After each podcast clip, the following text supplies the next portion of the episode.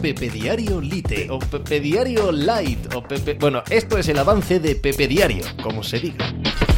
Hola, ¿qué tal? Hoy estamos a viernes 16 de junio del año 2023. Madre mía, cómo necesitaba España la victoria ayer frente a Italia en la Liga de Naciones. Cómo lo necesitaba Luis de la Fuente, cómo lo necesitaba la Federación Española, cómo lo necesitaban los jugadores y la afición si es que existe, si es que a alguien le interesaba la Liga de Naciones. Yo ya os digo que sí. Y evidentemente a los profesionales le interesaba y mucho. Así que vencer a Italia ayer en un partido que comenzó francamente mal, francamente mediocre, a pesar de ponernos por delante, que fue mejorando con el paso del tiempo, que fue mejorando con los cambios, que quizás expuso mucho más la debilidad de Italia que la fortaleza de España, pero no vamos a preocuparnos en fruslerías ahora mismo. Después del fracaso del Mundial, con todas las letras, después del fracaso de perder contra Escocia, y vaya usted a saber si complicarnos la clasificación para la Eurocopa, y después de toda la semana, semanas, meses, mes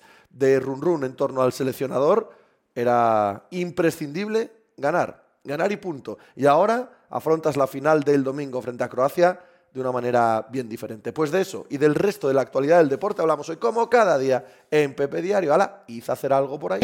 Estás escuchando Pepe Diario.